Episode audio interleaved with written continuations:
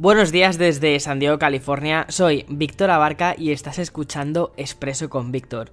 Hoy es martes 16 de junio del 2020 y estas son las noticias que tengo preparadas para ti. Bien, en los últimos meses la forma en la que estamos trabajando ha cambiado radicalmente debido al COVID y muchas aplicaciones se han tenido que adaptar. Y esto es lo que le ha sucedido, por ejemplo, a Dropbox, que ha lanzado dos cosas nuevas para ponérnoslo un poquito más fácil. La primera es que permitirá hacer un backup de las carpetas del propio sistema, ya sea tanto en Windows como en Mac, para que podamos acceder a estas carpetas desde cualquier parte.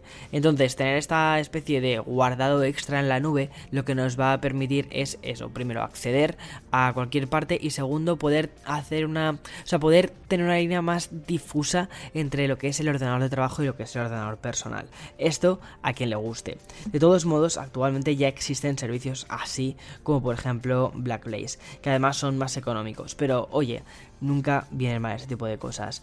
La segunda novedad que ha lanzado ha sido el gestor de contraseñas para las cuentas personales y los planes familiares.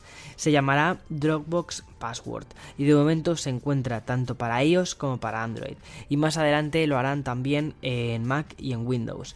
Esta especie de caja fuerte o bóveda de contraseñas estará encriptada durante las sincronizaciones que haga en la nube, para que de este modo sea todo mucho más seguro y que no te puedan robar toda la bóveda y ala, ya está, todas las contraseñas. De, todos modos, yo dejé de utilizar Dropbox en 2012. Hasta entonces me encantaba, pero después de la brecha de seguridad que afectó a 60 millones de usuarios, perdí la confianza.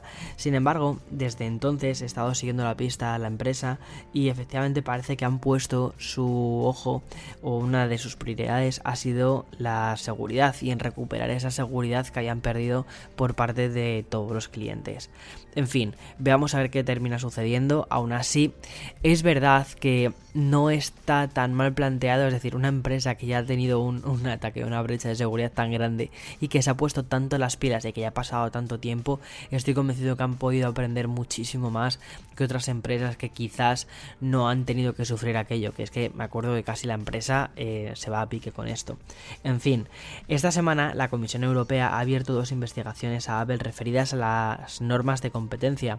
La primera por la tienda de aplicaciones, la App Store, y la segunda por la plataforma de pagos Apple Pay.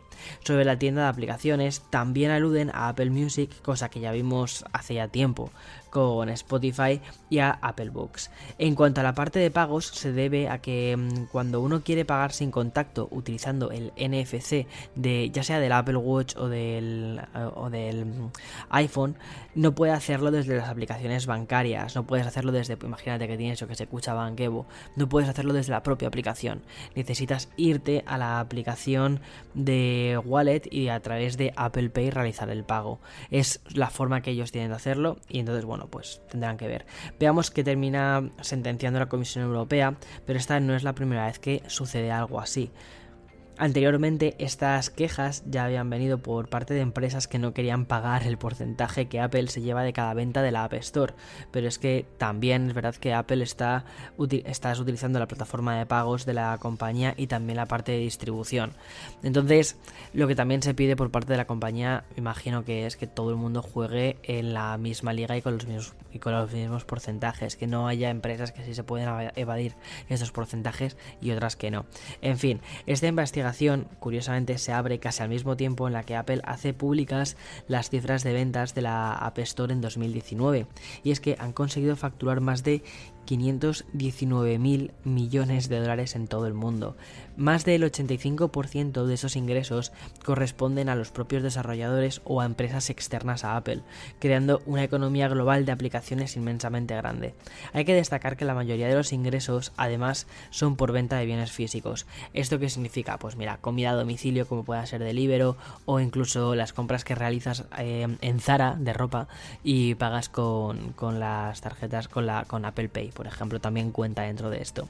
Aún así, la venta de apps y servicios digitales supuso 61 mil millones de dólares, que es una locura, que eso sí, eso es lo que entendemos más por lo que es la, la venta en sí de aplicaciones.